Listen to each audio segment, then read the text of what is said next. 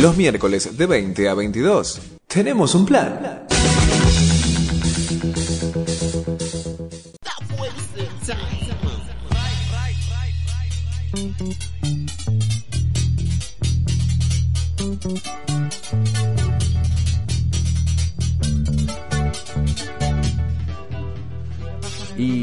Estamos de vuelta en Tenemos un plan, el programa cultural de la Asamblea de Flores. Eh, queremos repetir, las vías de comunicación son 11 57 58 29 62. Pueden mandar un mensaje de audio, un mensaje escrito, un video, lo que ustedes quieran al 11 57 58 29 62. Sí, acá estamos, tenemos algunos mensajes, bueno, mensajes a partir de lo que charlamos al principio, en el primer bloque. Eh, en realidad, básicamente este es un mensaje personal. Acá sabemos que se va cruzando todo el tiempo en el programa de hoy, más que nunca lo personal, lo social, lo político. Eh, Mara, te amamos, estamos escuchando desde Córdoba. Estamos escuchando desde Córdoba. Es mi hermana, una de mis hermanas eh, menores y, y toda su familia que están escuchando desde allá. Porque, como decíamos, hoy es un programa, todos los programas son especiales, todos estos miércoles los queremos muchísimo, todos estos programas de la Asamblea de Flores. Pero hoy en lo particular estamos particularmente conmovidos porque vamos a abordar, vamos a conversar con las invitadas de este bloque sobre la- un derecho humano fundamental, ¿no? Como es el derecho a la identidad de origen. Eh, le damos la bienvenida entonces a Victorina Polimeni. Alejandra, Goicochea, Goicoechea, Alegoico y tenemos, que estamos comuni- tratando de comunicarnos, ah, ¿está? Está ¿Ya está? Romina, Romina Soltac Con desde Israel. coaxil. Romina. Hola, Oh, hola, bueno. sí. Buenas noches, buenas madrugadas por allá. Muchísimas gracias por estar ahí aguantando. De nada. Acá están tus compañeras. ¿Cómo les va, chicas? Buenas, buenas noches. Victorina, Hola, buenas Alejandra. noches, ¿cómo están? Hola, buenas noches. Hola, Romy. Hola, Romy. Hola. Este es un, un hito, un hallazgo de, de- de- de la tecnología radiofónica. ¿no? Sí, De hermoso. comunicación directamente. ¿Dó- ¿Dónde estás? ¿En Tel Aviv, Romina? No, no, estoy en Ashkelon, es una ciudad en el sur. En el sur de Israel. Bueno, muchísimas gracias por Sí. estar.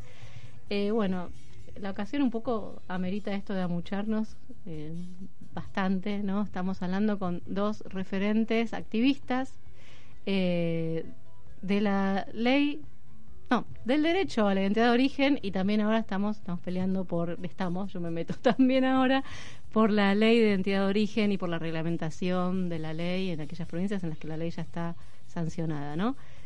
Eh, lo primero que queremos preguntar, para arrancar, que no sé qué te parece, Ruso, Diga. ¿qué es la identidad de origen y por qué la necesidad fundamental de esta ley? Dale, No dale. sé si quieren que arranco yo. Ah, dale, dale, dale. desde Israel, por supuesto. Vamos. Bueno, eh, la, la identidad de origen es una parte constitutiva de nuestra identidad, es decir, los individuos tenemos una identidad que está compuesta eh, a su vez por diferentes partes. Tenemos la identidad social, la identidad cultural, la identidad religiosa y así sucesivamente. Y dentro de esas partes constitutivas está la identidad de origen, que lo que hace es un poco reflejar todo lo, la parte, digamos, ancestral. Yo lo llamaría de esa manera. No soy psicóloga, eh, pero así lo refiero. Y a mi criterio, dentro de la identidad de origen, también tenemos la identidad biológica, que son dos cosas diferentes, porque la identidad biológica, para mí, eh, tiene que ver con la vinculación biológica que nos une con una persona esa vinculación no es una vinculación eh, como solemos pensar cuando hablamos de vinculación. Es una vinculación especial. eh, no sé, Ale, qué opina, que ella también ya está en un estadio de encuentro, al igual que yo. Eh, a- digamos, a mi criterio, por lo que vengo viviendo, eh, esa vinculación biológica es una vinculación bastante distante, eh, la vinculación eh, a nivel eh, interacción con la persona se va generando con el tiempo. Eh, no hay que olvidarse que esas personas son personas que recién conocemos, bueno, en mi caso a los 43 años, y bueno, nada, ese, ese es para mí la definición. Eh, es importante tener la definición para saber de qué, de qué estamos hablando, Y, contextualizar un poco esto, ¿no? Eh, acá estamos viviendo además un momento histórico, un contexto histórico particular justamente en estos días. Acaba de promulgarse ayer la ley de identidad de origen en la provincia de Buenos Aires, que se había sancionado había tenido eh, sanción completa por parte del Senado en abril, ¿no? El 21 de abril. El 21 de abril del Después de muchos años de, lucha eh, y de trabajo de, los grupos de buscadores en todo el país, finalmente el 21 de abril se logró que se sancione.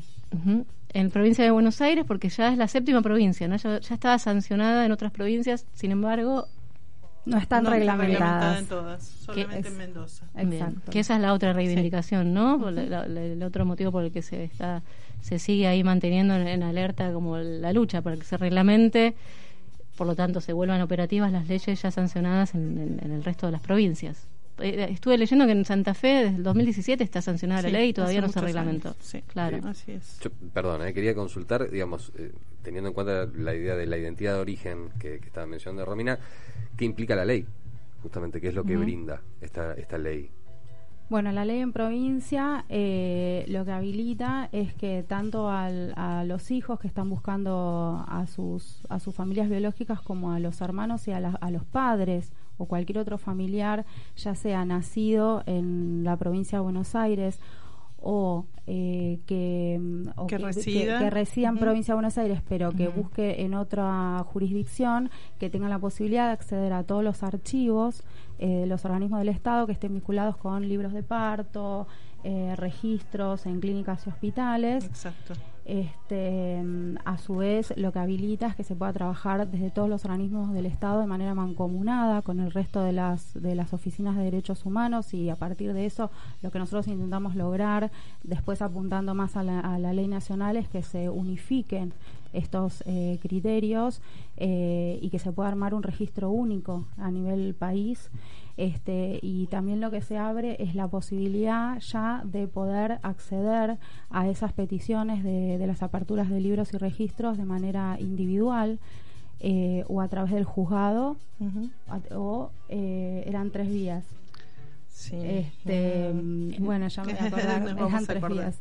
Este, y además se abre la posibilidad de poder eh, trabajar sobre un, sobre la creación de, de algún modo de un banco genético o de la posibilidad de tener acceso a un cotejo genético, que es lo que nosotros hoy estamos necesitando en Argentina.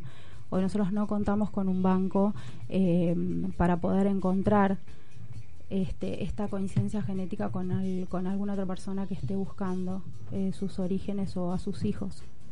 Claro, esa es una, punta fundamental también, el tema de, los, de los estudios genéticos, porque son estudios carísimos, a los que no todo el mundo tiene acceso, ¿no?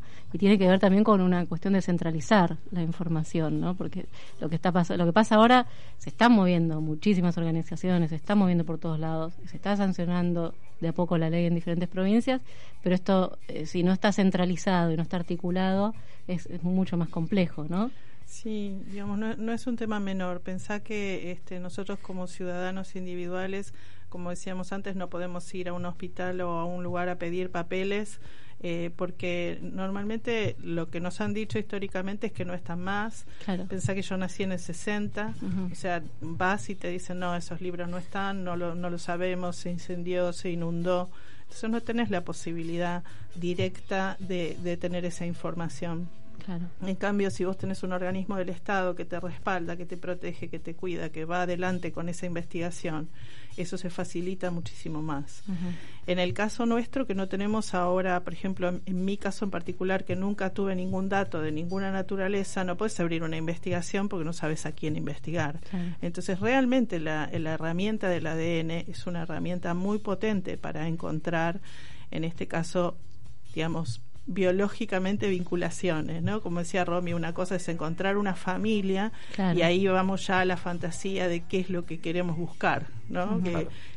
¿Qué, busca esta gente? ¿Qué quieren si ya tuvieron una familia? ¿Por qué buscan a otra, no? Claro. Y ahí está la importancia de encontrar las raíces, de encontrar la historia, de encontrar la verdad de la historia, que es lo que nos perturba en realidad porque lo que nos perturba es el silencio y esa oscuridad en la que estuvimos que, sabemos que todo el mundo conoce nuestra historia menos nosotros, ¿no? Como una sensación de este, muy fuerte la que se siente de vacío. Y hay un término, un concepto que, que cuesta, bueno, a mí en, lo personal yo hace muy poco, me enteré hace un año y pico, esto lo comentaba en, el, en la columna, en el editorial del principio del programa, eh, cuesta asumir el concepto de apropiación, ¿no? Porque siempre se adornó todo esto, Romy, estás ahí en Israel, no sé qué opinas al respecto, bajo el término de, adopción. Mm. Pero cuando estas adopciones eh, son ilegales, están teñidas de secreto, de, ocultamientos, de secreto de familia, que no, sabíamos que éramos adoptadas, yo me enteré a los 48 años.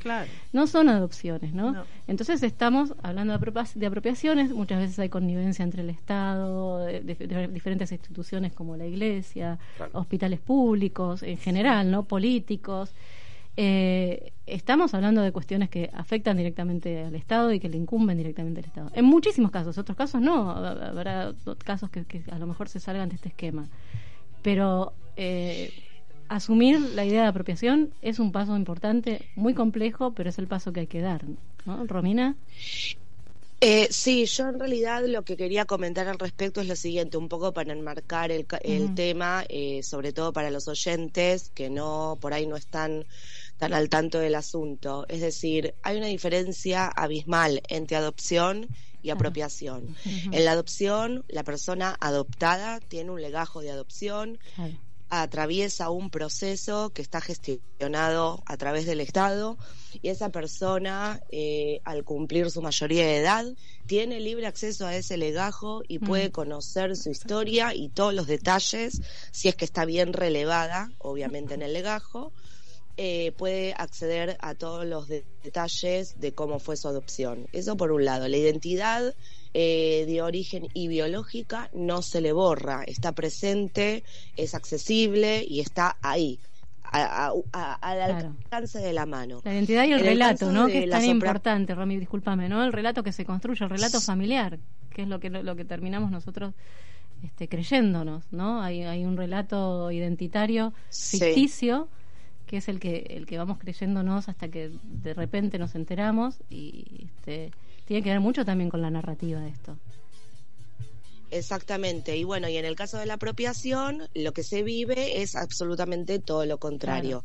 Es decir, somos víctimas del tráfico de bebés, esto también hay que plantearlo, eh, y estamos anotados como hijos biológicos de nuestros padres de crianza.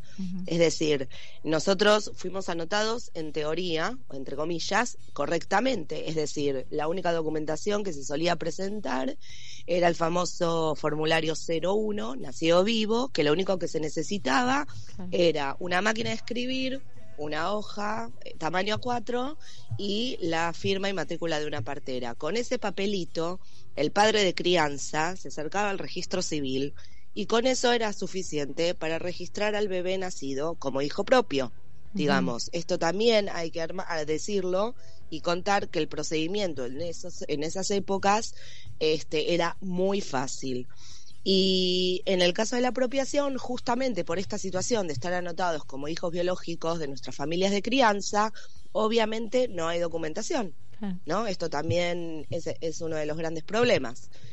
Y bueno, también está en este o sea, relacionado con este tema, está el tema del relato, ¿no? Eh, recibido eh, a través de las familias de crianza. Muchas veces la narrativa que se utiliza es eh, el estereotipo de, los, de las madres biológicas, como la madre joven, que no podía quedarse con ese, con ese niño y nosotros, digamos, hoy en día sabemos eh, que hay un montón de casos donde los bebés fueron dados por muertos eh, y, eh, bueno, las madres biológicas obviamente hoy luchan buscando a sus hijos. Sí, hablabas de en esos tiempos, ¿no?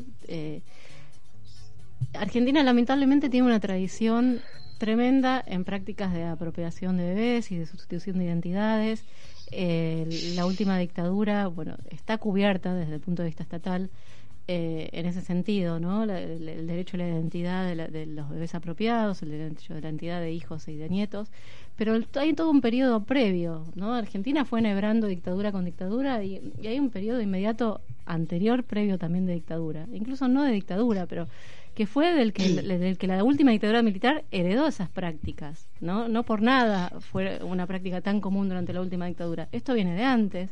Las prácticas existían. Existían desde antes, ¿sí? por eso nosotros en realidad siempre eh, decimos que si, si, si pudieran existir las apropiaciones en el periodo de la dictadura o, a partir de los delitos de lesa humanidad es porque ya había un mecanismo que estaba aceitado de décadas anteriores. No podemos estimar desde qué época, pero nosotros tenemos buscadores hoy de 94 años de su identidad de, origen. O sea, estamos hablando de muchos años y son prácticas que eh, nosotros sabemos que se siguen sucediendo en la actualidad.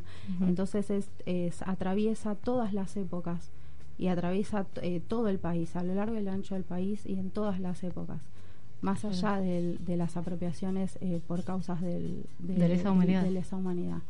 Entonces, de ahí la particularidad y lo terrible de nuestros casos que además de no contar con este apoyo que estamos hablando, de por ejemplo contar con, con el cotejo genético, este, las leyes que aún no están reglamentadas, eh, después depender del relato, que como bien decía Romy, son, nosotros creemos que son, fueron como creados especialmente para que se pueda concretar este, esta entrega de bebés porque yo siempre digo, yo no dudo mucho que si a, mis padres de crianza les hubiesen dicho, acá tenés un bebé que acabamos de robarle una mamá que está dormida, eh, anestesiada en otra habitación, eh, yo estimo que ninguna ningún matrimonio lo hubiese lo hubiese llevado ese bebé. Entonces yo creo que se armaba un, relato especialmente para poder concretar esta, estas entregas y es muy importante tener en cuenta que no se remite o no se limita a un periodo temporal, sino que es histórico y que sigue sucediendo. Y eso es lo que también nosotros queremos que, de alguna manera que se que se detenga, ¿no? de poder proteger a esos chicos y a esas madres que pueden estar en situación de vulnerabilidad o que no, porque no necesariamente eran todas esas madres eh, menores de edad, pobres o que no o que no querían eh, ahijar o que no podían o que sus padres no las dejaban. Había hoy hoy conocemos estos relatos a través de las mamás eh, con las que caminamos juntas este, y, y, que ellas pueden contar hoy su propia historia y decir que en realidad ellas no tenían intención de entregar a sus bebés, Romy lo mencionó, que a ellas las dormían y cuando despertaban les decían que su bebé había muerto. Y esas madres, muchas estuvieron años eh, siendo señaladas como personas insanas por insistir en, en, que ese bebé estaba vivo y hoy se ha demostrado en muchos casos a través de pericias que realmente esos bebés que estaban enterrados, si los hay, no eran sus, sus bebés. Claro. Siempre eh, en estas escenas hay una mujer en estado de vulnerabilidad y la vulnerabilidad no siempre es económica como la pintan, ¿no? Porque siempre, como decíamos antes, hay un estereotipo. Eh, cada vez que me cuentan una historia, e incluso la, la misma historia mía, este, relata lo mismo, la misma situación, una chica joven que estudiaba para maestra o que vino a Buenos Aires y bueno, no lo podía tener y le obligaron. Siempre es la misma historia. Eh, pero la vulnerabilidad puede tener muchas caras. Puede ser económica, pero también puede ser alguien que fue forzado a entregar su bebé por situaciones incluso hasta de honor, ¿no? Como la chica que no puede volver a su casa embarazada a los 15, eh, obligada por su pareja a entregar un hijo, con otros hijos más grandes y ya no puede tener más, por sus, eh, por sus patronas. Yo he tenido historias de patronas que las han obligado a entregar el niño para conservar el trabajo. Y esto ha sucedido desde hace muchas décadas y lamentablemente sigue sucediendo. Entonces, eh, la, la, realidad es muy compleja, pero por otro lado, por estar socialmente aceptada, es algo en donde nosotros siempre quedamos como los malos de la película, porque parece que nosotros por buscar nuestra identidad eh, digamos, estamos siendo como eh, ingratos con nuestros padres de crianza, ¿no? Y eso hace que muchos de los buscadores comiencen a buscar cuando sus padres de crianza mueren. Entonces hay todo un estereotipo que, que está girando eh, en torno a esta problemática y que hace las cosas más difíciles, ¿no? Para todos. Y por eso para las mamás incluso también, que no se atreven a lo mejor a buscarnos. Eh, recordamos que estamos hablando con Alejandra Bicochea, Romina Soltac y Victoria eh, Polimeni, digo bien, ¿sí? Eh, Victorina, perdón, eh, Polimeni, sobre derecho a la identidad de origen. Pueden comunicarse con nosotros al 11 57 58 29 62. 11 57 58 29 62. Tenemos un mensaje, si te parece, lo compartimos. Eh, un segundo, de Sola, nuestra querida compañera, dice, ¿qué pasa cuando tenés una adopción legal, pero te enterás de esa adopción y no tenés datos de nada? Busqué por abuelas, busqué en la casa de Corrientes, eh, pero como tengo el apellido de adopción, eh, no encuentran nada sobre mí. Además de que no tengo ningún dato, fui dejada en la puerta de una iglesia. Eh, dejó de buscar hace seis años, justamente por esto. Bueno, es compleja la reali- situación, ah, pero hay que ver vos- primero vos- vos. dónde nació. Ah, perdón, Romy, ¿estabas hablando?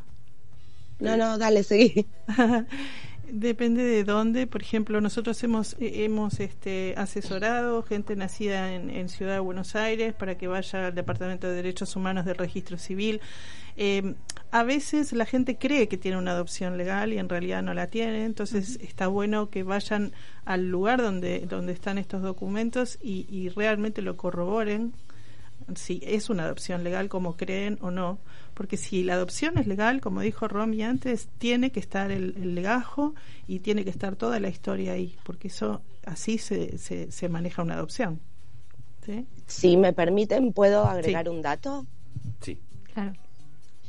Eh, esa, esa chica que se comunicó, eh, lo que podés hacer si nos está escuchando es eh, agarrar, eh, pedir, solicitar una copia de la partida y si realmente existe un legajo de adopción, en las notas marginales, que es como en la columna izquierda de la partida, debería figurar una inscripción, una sigla, IJ, que significa inscripción judicial, y ahí ella lo que puede solicitar es la documentación complementaria, así se llama, documentación complementaria de su partida, y ahí debería figurar el número de legajo de su adopción, si es que tiene adopción. Muchas gracias, Romy, Romina. Eh, qué importante que es el papel de estas mujeres y de tan- buscadoras, ¿no? Porque hoy al, al- al principio tuvimos una charla, Sí. eh, eh, el compañero dijo las víctimas. Yo el, el término víctima sí, cuando sos bebé sos víctima porque no, es no- totalmente eh, ajeno a lo que están haciendo con vos. Pero después cuando la situación de víctima pasa a una situación de conciencia, nos volvemos Claro. buscadoras y accionamos, porque tal vez no todo el mundo le interese. La verdad, tampoco hay por qué seguir el camino de buscar la identidad biológica. Eh, Hay, hay diferentes formas de reaccionar cuando nos enteramos de nuestra situación eh, familiar. Eh, pero esto de ser buscadoras implica también un rol activo. Así que qué importante lo que acabas de hacer, Romina, para eh, Soledad, que nos, que nos llamó. Y qué importante es el rol de ustedes, ¿no? De, de- de- de ustedes que se organizaron en redes. Vos este, trabajás el tema, te especializás en la cuestión genética nosotros- generosamente, porque además vos ya encontraste. Vos una, fuiste Sí. una buscadora que encontró hace rato. Sí, ¿no? yo encontré hace un año y pico también.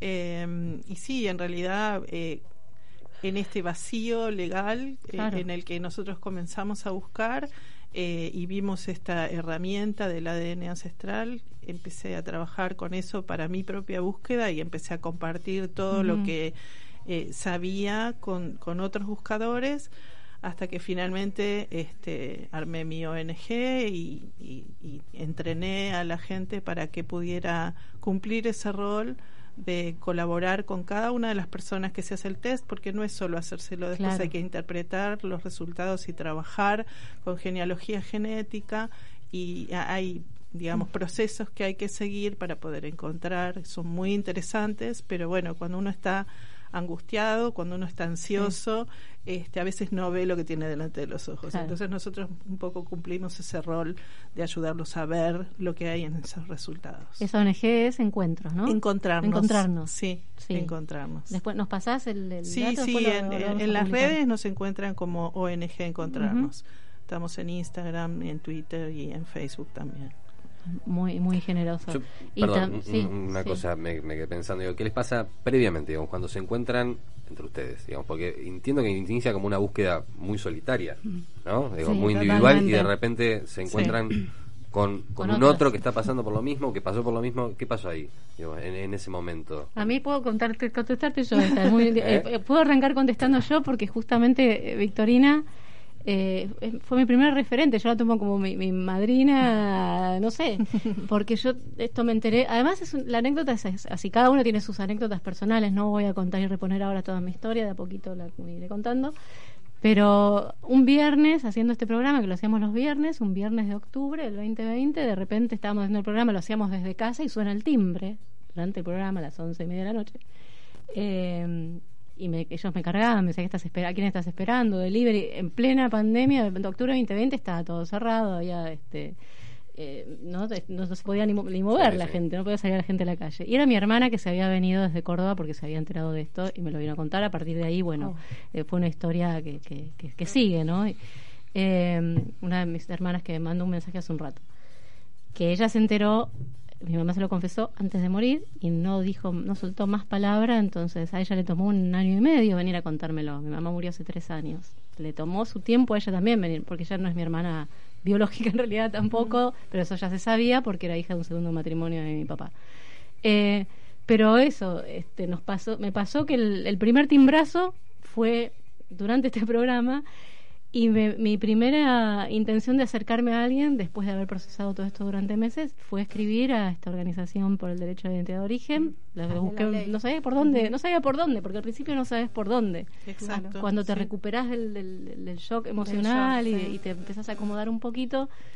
Y ahí escribí al Messenger de esta organización y, y me, me contestó Vicky en cinco minutos.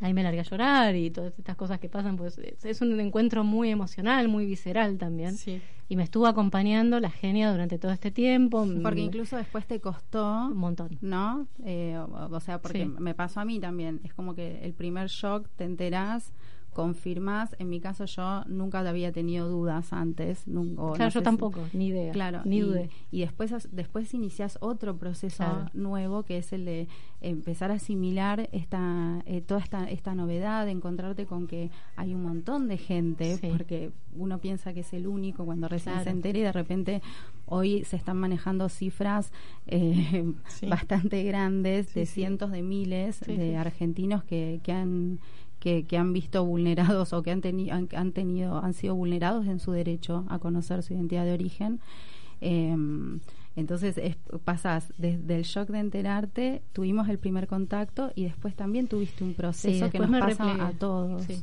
Tuve el primer contacto, fue muy muy de llorar, Muy de soltar mucho, claro, muy intenso. Y después, bueno, lo fui trabajando, lo fui trabajando anteriormente, en terapia y todo, hasta que después le volví a escribir. ¿Te acordás de mí hace poquito, hace un par de meses?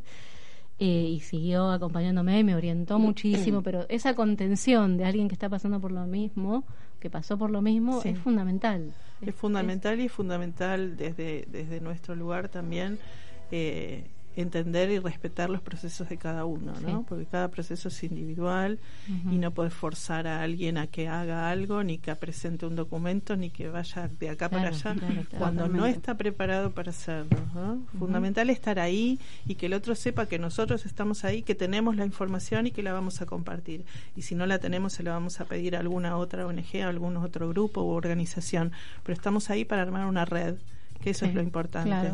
Tener una red donde caer, donde Claro. poder, ¿entendés? Eh, confiar.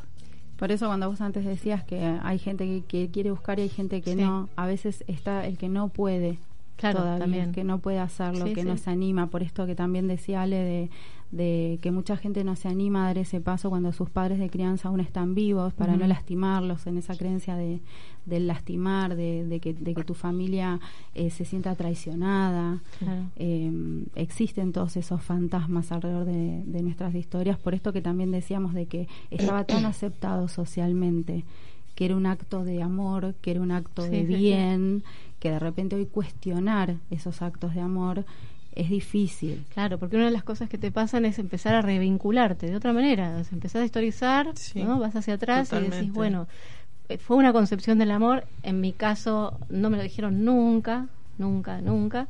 Entonces digo, bueno, se entendió de una manera errónea o de otra manera. El amor y, y el cuidado, a lo mejor por proteger, no se sabe. O sea, yo desconozco porque mi mamá falleció y no tengo referentes mayores. Fue la última mi último familiar mayor que murió fue mi madre, entonces no tengo tampoco quien pueda reponer mi historia, mi situación particular es esa. Pero se entiende que fue, eh, fue un acto de amor, porque te dieron la, identidad que, o sea, no es que no tenemos identidad, tenemos una identidad. En este momento nuestra identidad también está surcada por esto de ser buscadores. Y la hubiéramos tenido, hubiéramos tenido cuando no hubiéramos tenido padres de crianza. donde fuera que estuviéramos, hubiéramos forjado nuestra propia identidad. sí. Pero como decíamos antes, la identidad de origen es otra cosa. Es otra cosa, es otra cosa. Hay, hay, cosas que traemos que son ancestrales y que tienen que ver con los linajes maternos, paternos, con toda esa historia que venimos lleva, que llevamos en los genes, que, eso no es indiscutible. Sí, desde lo emocional, desde lo médico, ¿no? desde lo más concreto de una historia médica. Yo después tuve que, reformular y fui a la ginecóloga un, poco, un par de semanas después y me preguntó, bueno, vos tenés esto, esto. no, no, no, borra todo eso porque ya no es así. a todos nos pasa A todos y, además se hereda, ¿no? Por este vacío identitario se hereda, porque yo tengo una hija de 15 años que también está en la misma situación, entonces... eh, es mucho más que lo que, lo que en un principio es un shock emocional y es lo biológico. Como bien decía Romina, que también quería preguntarle a Romina si está por ahí todavía, ella también tiene, fundaste, creaste, eh, tenés una página de orientación. Contanos un poquito de esto, por favor. Sí, bueno, es un sitio web que se llama identidadbiológica.com, que lo que tiene son, bueno, tiene mucha información, pero el, foco principal está puesto en la guía para el buscador, donde, ok, hoy, hoy a la mañana te enteraste de esta situación, listo, ¿qué hago? ¿A dónde voy? ¿Por dónde empiezo? Y entonces el, el sitio web lo que hace un poco es responder esta pregunta y dar como una guía de pasos eh, que son concretos, que tienen que ver con la parte de ejecutar, como digo yo, y bueno, y después lo que tiene es obviamente la posibilidad de publicar el relato de cada uno de nosotros, de cualquier buscador, ya sea buscadores hijos o buscadores padres, madres, y hermanos, que los hermanos también a mi criterio cumplen un rol fundamental porque muchas veces toman la posta, ¿no? de la búsqueda en lugar de sus padres. Este, y bueno, también tiene una breve explicación de lo que es el ADN ancestral y tiene también un entrecruzamiento de datos por partera, por hospital y por localidad que eso eh, tiene que ver un poco con lo que me pasó a mí eh, en mi búsqueda. Eh, yo hace 23 años que busco activamente, es decir, yo me enteré a los cuatro años este, y tomé la decisión en su momento de que a los 21 iba a arrancar a buscar. Y así lo hice y estuve muchísimos años en soledad porque yo se me había como metido en la cabeza no sabía por qué en su momento, mm. eh, que para mí era muy importante encontrar otros buscadores que, que tengan la misma partera que figuraba en mi partida. Este fue siempre como un concepto eh, primordial, fue lo que siempre guió mi búsqueda. Qué claridad, ¿no, Romina? Porque qué nivel de planificación, a los cuatro decir hasta los 20, a los 21 empiezo a buscar y empiezo a buscar por ahí, ¿no? Como... Es, así. Por, eso, es una guía, es un gran referente del, del grupo. Totalmente, qué claridad, sí. Eh, sí, en realidad yo en ese momento, a lo largo de mi eh, adolescencia, obviamente no sabía lo que sé hoy y hoy puedo decir retroactiva, si miro retroactivamente, que realmente fue una decisión eh, correcta. En ese momento a mí me tildaron de loca, que estaba obsesionada, que estaba exagerando, porque yo siempre planteaba que si en mi partida hay una partera que firma, y esa partera obviamente tiene que tener una matrícula, con lo cual no está firmando por amor al arte. Este era como el planteo que yo me hacía a mí misma. Y entonces yo decía, si firmó mi partida y tuvo que haber cobrado algún dinero por ese trabajo, seguramente hay más. Este era como el raciocinio, ¿no? Detrás de la, de la idea. Y estuve un montón de tiempo, estuve 10 años para encontrar el primer buscador que tenía mi misma partera.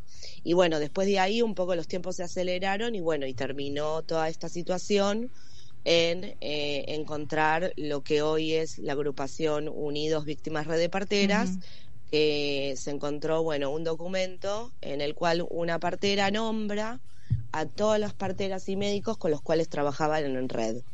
Y ahí, en ese momento, quedó probado que estábamos hablando de una red de tráfico de niños. Eh, así que bueno, nada, esto.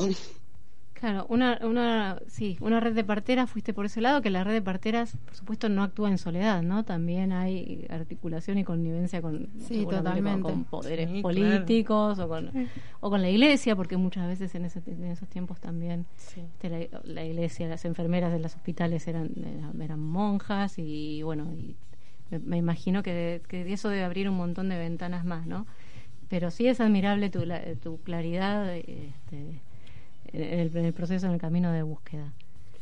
Eh, tenemos, perdón, Romina, eh, eh, solamente para compartirles tenemos un par de ah, mensajes. Eh, uno de ellos es, quiero decir que mi nombre es Daniel Soler, tengo 61 años y estoy en busca de mi identidad. Y felicito a estas tres referentes de nuestra búsqueda. Gracias. Otro mensaje dice, hola, soy Nélida Gauto, busco a un hermano del año 1965, nació en. Turdera, para las personas que no tienen datos para buscar lo ideal es el ADN ancestral, herramienta que ya ha unido a varias familias. Yo les quiero volví consultar. A escribir Sole, ¿eh? Volví a escribir Sole que dice que por medio de este programa me entero de esto que es muy importante para mí. Qué bueno. La, importancia de socializar. Y visibilizar, ¿no? Cuando tenemos dudas. Sí, totalmente. Lo importante que es que no, no, somos nosotros solos los que buscamos. Hay una responsabilidad política también en saltar este, esta, esta frontera entre lo, lo privado y lo, y Estamos haciendo política ahora. Estamos haciendo política, totalmente. que no hay ninguna obligación, uno se puede quedarse hacia adentro con su búsqueda, ¿no? Pero si, si nos animamos a socializar eh, esto de las búsquedas individuales y abrirlo a lo colectivo, yo creo que ayudamos mucho. Totalmente. Perdón, yo por, eso les quería consultar específicamente justamente eh, qué es esto del ADN ancestral. si tiene alguna diferencia con la idea de ADN que cualquiera tiene la idea de ADN que tenemos, por lo menos en Argentina, es una idea de ADN de cotejo, ¿no? entre dos personas. Siempre que decís me voy a hacer el ADN, te dicen ¿y contra quién? Claro. ¿No? O sea, alguien tiene que estar del otro lado. La diferencia con estos ADN ancestrales que, que se comercializan en el mercado y que no, no son tampoco algo, este, digamos, que, esté al alcance de todos los buscadores, económicamente hablando. Mm. ¿Cómo se eh, comercializan en el mercado? Sí, se venden. ¿Se venden en, la Argentina sí, llegan tres este, diferentes. Eh, y eh, los laboratorios donde se procesan están uno en Brasil y otro en Estados Unidos y en realidad la fortaleza de cada una de estas compañías está en las bases de datos que tienen. Entonces, hay una de ellas que tiene más de 6 millones y medio de personas testeadas en esa base de datos la otra cuatro millones y medio y la otra que es más pequeña, cien mil personas. Una es la que con la que trabajan abuelas, ¿no? Eh, no, no, ninguna de, estas. ninguna de estas. No, ninguna de estas. Entonces, lo que, lo que sucede es que vos te tomas una muestra de ADN, que es muy sencilla de tomar, y, y se envía al laboratorio y luego ese resultado se coteja con toda la base de datos que ellos tienen. Y además estas compañías tienen la posibilidad de que vos bajes tus resultados crudos de, tu ADN y los subas a otras páginas de otras compañías, con lo cual potenciás la cantidad de gente con la cual vos te vas a comparar. Y aparte es continuo, ¿no, Ale? Es continuo y ah, además lee muchísimos más marcadores de los que nosotros estamos acostumbrados a escuchar cuando se habla de un ADN legal acá en Argentina. Al leer tantos más marcadores puede encontrar parientes de muchos más grados, no solamente hermanos directos o padres, eh, sino que puedes encontrar primos primero en primer grado, segundo, tercero, cuarto, ¿sí? hasta siete generaciones. Eso obviamente complementado con técnicas de genealogía que, que hacen que cada una de estas personas cargue sus árboles en esas páginas, que vos puedas analizar esos árboles, puedas compararlos con otras, que puedas triangular entre dos personas que tienen ADN compartido con vos, te permite ir acercándote paso a paso a quienes pueden ser tu, familia biológica. O sea que hoy en este momento, eh, quien quiera acceder a ese ADN ancestral lo tiene que hacer pagando. Absolutamente. ¿Qué cambiaría la ley en este sentido? Y la verdad es que eh, es un tema para discutir, ¿no? Porque, digamos, hoy en día nosotros no tenemos una herramienta de ADN disponible para todos. Eh, y la herramienta de ADN es lo único, cuando vos no tenés ningún dato, es lo único real. Además te da un mapa ancestral, es decir, para mí recibir mi ADN eh, y decir, sos 70% europea cuando yo me hacía en el medio de la pampa, ¿viste? nacida en los cerros, y yo digo, ¿por qué 70% europea? Y después, obviamente, cuando encontré, me di cuenta, mis dos abuelos paternos son, son españoles. Y del lado de mi madre, evidentemente, también hay algún español. Todo ese mapa que vos desconocés, porque no sabes quién sos ni de dónde viniste, solo sabes que no viniste de una lechuga, eh, cuando ves eso, eso es real. Es, el primer mapa real que tenés de tu constitución y de tu historia. ¿Y si puedo agregar un dato? Por supuesto.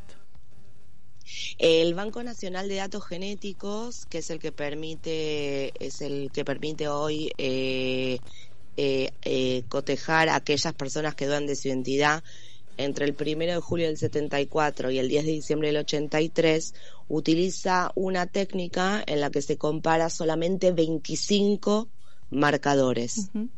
Entonces piensa en la diferencia, es decir, estamos hablando 25 marcadores en versus 20, eh, 700 mil marcadores. Sí, 600 en el caso y pico de, mil marcadores. Claro. Sí. Eh, sí. Importantísimo este este dato de lo, importante de una ley nacional también que centralice ¿no? el Banco Nacional de Datos Genéticos que podamos todos tener acceso a esto y a la gratuidad de los estudios este, genéticos. una, sí. una sola consulta que tiene que ver también con esto de de ciertos sesgos de clase también en algún punto, de, mm. porque puede acceder el que puede pagar. Sí. ¿Por qué em, estas leyes son provinciales, no son nacionales? Digamos, ¿qué es lo cuál es un problema de político? Costo. Sí, ahí es un tema de agenda política en realidad, eh, porque también está, se han presentado en el mes de marzo dos proyectos para, para la ley nacional. Eh, tiene que ver con agenda política y con, con tiempos eh, pero están presentados también los dos proyectos para la ley nacional y estamos trabajando eh, con, compañeros de todo el país, con grupos y agrupaciones de todo el país para lograr, además de, la, de, las provincias, lograr lo que es la ley nacional. Así que sí se apunta a eso. Tiene que ver con agenda política. Por eso también la importancia de seguir manteniendo viva la necesidad de la ley y de seguir manteniendo viva la necesidad de la reglamentación. Mientras tanto, hasta que no tengamos una ley nacional, la reglamentación de las provincias donde ya está sancionada. sí, por supuesto. Y visibilizar es muy importante también para, para ponerlo en, en, agenda para incluso para bajarlo a la sociedad para esto desnaturalizar en agenda social claro. en agenda social para desnaturalizar lo que hoy sabemos que es delito. Claro. Que hace años atrás no se consideraba tal pero hoy sí nosotros somos conscientes de que hay un delito hay una vulneración vulneración de derechos y que hay que protegerlos. Sí. Y me quedé pensando eh, ya casi estamos por cerrar el programa pero quería volver a esto que comentabas a la cuestión eh, hay una memoria genética más allá de todo, ¿no? La cuestión eh, corporal y visceral. Vos decís que vos sentías algo, a mí también me pasó en lo personal. Si bien no dudas, no sospechás, pues yo nunca me enteré, fue la última en enterarme, realmente jamás sospeché que, hubiera tenido esta situación de, de apropiación, pero para nada. Hay cuestiones físicas, corporales, que no se pueden explicar, más allá de todo esto que estamos hablando, ¿no? O, precisamente por esto que estamos hablando de la genética. Por esto. Hay, hay precisamente, pero más allá de lo jurídico y todo, hay sensaciones, hay impulsos. Yo te doy dos ejemplos cortitos. Que, que, eh, que, que, se mezcla un poco esto de lo que es las sensaciones, las emociones y lo físico. Exactamente, sí. Yo tuve tres bebés Mm. tres partos en los cuales embarazos perfectos, llegaba el día del parto, me subía la presión, me empezaba a desesperar, no me podían contener porque a mí me agarraba un, un terror inexplicable que mm. se traducía en mi cuerpo eh, por ese terror de perder a mis bebés. Entonces, déjenme sola a mí, pero no me pierdan de vista al bebé. Eh, que hoy lo entiendo, ¿no? En ese momento decía, ¿qué me pasa? Si tengo embarazos divinos. Y de hecho, me costaba mucho eh, parirlos a esos bebés. no, los quería, soltar a esos bebés. Sentía que, yo creo que en el fondo sentía que los estaba poniendo en, algún tipo de riesgo. Y, y, la segunda anécdota, si se quiere, yo tengo una enfermedad autoinmune eh, que eh, se manifiesta en brazos, eh, en manos y piernas. Mm. Y siempre los médicos, cuando yo iba, me decían, acá hay un conflicto, me decían, que a mí me parecía loquísimo, porque me decían, hay un conflicto con tu mamá y tu papá. Y yo decía, ¿quién no tiene conflictos con su madre, por ejemplo? Hago todos, desde los 18 años que hago terapia, digo, ¿quién no tiene conflicto? Pero era esa frase recurrente de Sí. distintos médicos que me decían esto porque hay algo con tu mamá que tampoco puede. Y, y hoy cuando, cuando lo miro, miro Sí, hacia sí. atrás, digo, bueno, tiene una explicación. Claro, y claro. si se quiere, está relacionado con esto de que se te manifiesta también en, en el cuerpo, más allá de que a nivel consciente vos no, no sospeches o, o- o no sientas que no perteneces Claro. a esa familia. Y- y- A mí personalmente me pasó que nadie me dijo nada y yo tenía cerca de 20, 21 años y empecé a sentir un profundo eh, sentimiento de inubicuidad. es decir, Es yo sentía que estaba en un lugar y no porque mis padres no me quisieran, no me cuidaran, fueron los más amorosos del Ujú. mundo, yo era hija única, eh, era como una princesa dentro de la casa y sin embargo yo sentía que estaba en un lugar que no era mi lugar. y eso se empezó a manifestar en el cuerpo. Y empecé a, a sentirme mal, a no poder, tenía que salir para la facultad y me descomponía, todas las mañanas me levantaba descompuesta, no sabía qué me pasaba, eh, me hicieron estudios médicos, estaba completamente bien, eh, el médico me sugirió hacer una terapia y a partir de la terapia es donde yo empecé a poder poner en palabras lo que Mm, sentía, pero primero habló mi cuerpo. Sí, sí, sí. sí. Y, y muchas veces esto, el cuerpo es el, el- el impulsor, el motorizador de esta búsqueda. Viene desde Totalmente. adentro, desde- viene bien, bien desde, desde Sí. adentro esto. Sí. Eh, bueno, la verdad que eh, lo que pasó hoy, por ejemplo, con Soledad, diciendo, bueno, gracias a esto ahora este, empiezo a entender algo que, no, que, que no, no entendía o sé más o menos por dónde tengo que ir. Que no está sola. Que no está sola y que además el dato lo tiró Romina, vamos a decirlo, desde, desde Israel. Desde ¿no? ni más ni menos y a la madrugada. Claro, de la madrugada. Lo importante que es esto de la, de la contención en, en red, ¿no? Y de considerar también al otro en la, en la búsqueda propia. Eh, Sí, por eso es, es muy importante que, que quien a quien se le generen estas dudas, como nos pasó a nosotros, Sí. que nadie nos dijo y que de repente lo podíamos sentir de alguna manera, que, que no duden en, en contactarse con algún grupo o empiecen a googlear, porque así yo, por ejemplo, los Sí, encontré te- googleando. también, sí. Entonces, eh, si tienen esto que dijo, que no me acuerdo si Ale o Romy, que dijeron de los hermanos, Sí. eh, cuando los, los es padres que importante. dudan no pueden, no tienen esa fuerza para, para salir en búsqueda por todos los temores que nosotros imaginamos que se pueden generar, más allá de las circunstancias en las que esos bebés hayan sido separados de sus madres y de su familia, eh, porque acá no estamos nosotros para juzgar este, ni, ni, ni para reprochar. Eh, entonces, eh, que sean esos hijos que dudan, esas madres o esos hermanos que, que puedan tomar la posta de, de la consulta, de, del averiguar, de acercarse a algún grupo según la provincia en la que estén. Sí. En casi todas las provincias hay referentes de búsqueda y todos trabajamos en conjunto y en unidad, con lo cual somos todos nosotros los que estamos para en esta red de contención Sí. para poder recibir a esa persona con esas dudas y con esos tiempos propios de esta búsqueda tan particular. De hecho se está dando y a mí me da, me emociona profundamente cuando viene una nieta Claro. a decirme mi abuela está buscando un hijo Mm. ta-".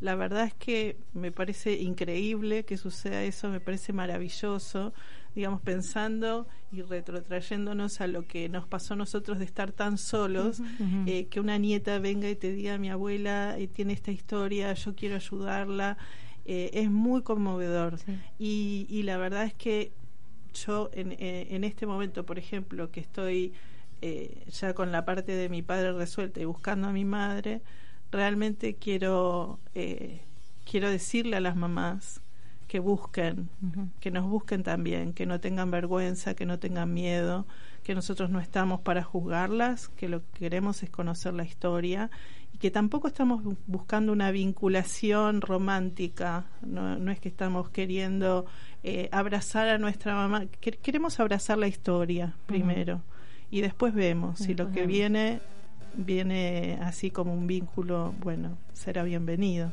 obviamente, pero que se animen. De animarse se trata, sí, seguramente se trata de animarse sobre todo. Muchísimas gracias, chicas, por, el derecho a la identidad de origen, por la ley de identidad de origen, porque se reglamenten las leyes ya sancionadas y bueno, por seguir buscando y conteniéndonos. Muchísimas gracias, de verdad. En lo personal, Victorina, vos sabés que el abrazo que, le di, digo, no, no voy a llorar, no voy a llorar, pero fue un abrazo como muy, muy, muy sentido y esperado. Muchas gracias, Romina Soltac, desde Israel, por aguantar ahí en la madrugada y por haber hecho algo tan importante como informarnos y como concretamente a Soledad haberle ayudado, ayudado a orientarse con tu comentario. Bueno, gracias por el espacio. Muchas gracias a vos. Un abrazo. Gracias. Un abrazo. Eh, muchas gracias. muchas gracias a ustedes por, por el espacio, como dice Romy, eh, por darnos la oportunidad de poder contar todo esto que es tan importante para todos los que dudan o para los que están buscando y gracias por la escucha. Bueno, emocionados, conmovidos. Por supuesto, eh, sí. Agradecemos enormemente, nos despedimos con últimos mensajes. Eh, vamos, cerramos, mensaje para vos. mientras tanto, mientras las buscas, estamos. Sí, a ver, eh, sí, efectivamente. Dice es muy difícil leerlo, tengo que admitir, porque entre que estoy viejo y estoy un poco emocionado, me complica. Dice, em, estoy muy emocionada con la búsqueda que comienza Mara y ojalá pueda llegar a sus orígenes, aunque para mí siempre va a ser mi hermana. Más allá de lo sanguíneo, eh, lamento que en nombre del amor se haga tanto daño, estoy con vos hasta el final, te amo negra. Negra soy, seguiré siendo. Bueno, eso es es, así, por supuesto. Es así, bueno. muchísimas gracias a ustedes, compañeros, de verdad. Eh, no voy a llorar, no voy a llorar. gracias, muchas gracias, Berito Murta, muchas gracias, Mariano Arce, muchas gracias, Aldana, gracias, Nachito, que está por ahí, gracias, Ruso, mi compañero, por hermano. nosotros te, queremos, te adoramos, te admiramos, Marita. Bueno, por favor, bueno, más allá de eso, es una búsqueda colectiva, lo tenemos clarísimo. Gracias a la Asamblea de Flores, que por eso estamos acá. Somos la voz de la Asamblea de Flores, es organización social eh, que lleva muchos años también batallando. Tal cual. Y de vuelta, gracias a ustedes por todo el laburo que hacen. Gracias. increíble. Hasta el próximo Gracias por difundirlo.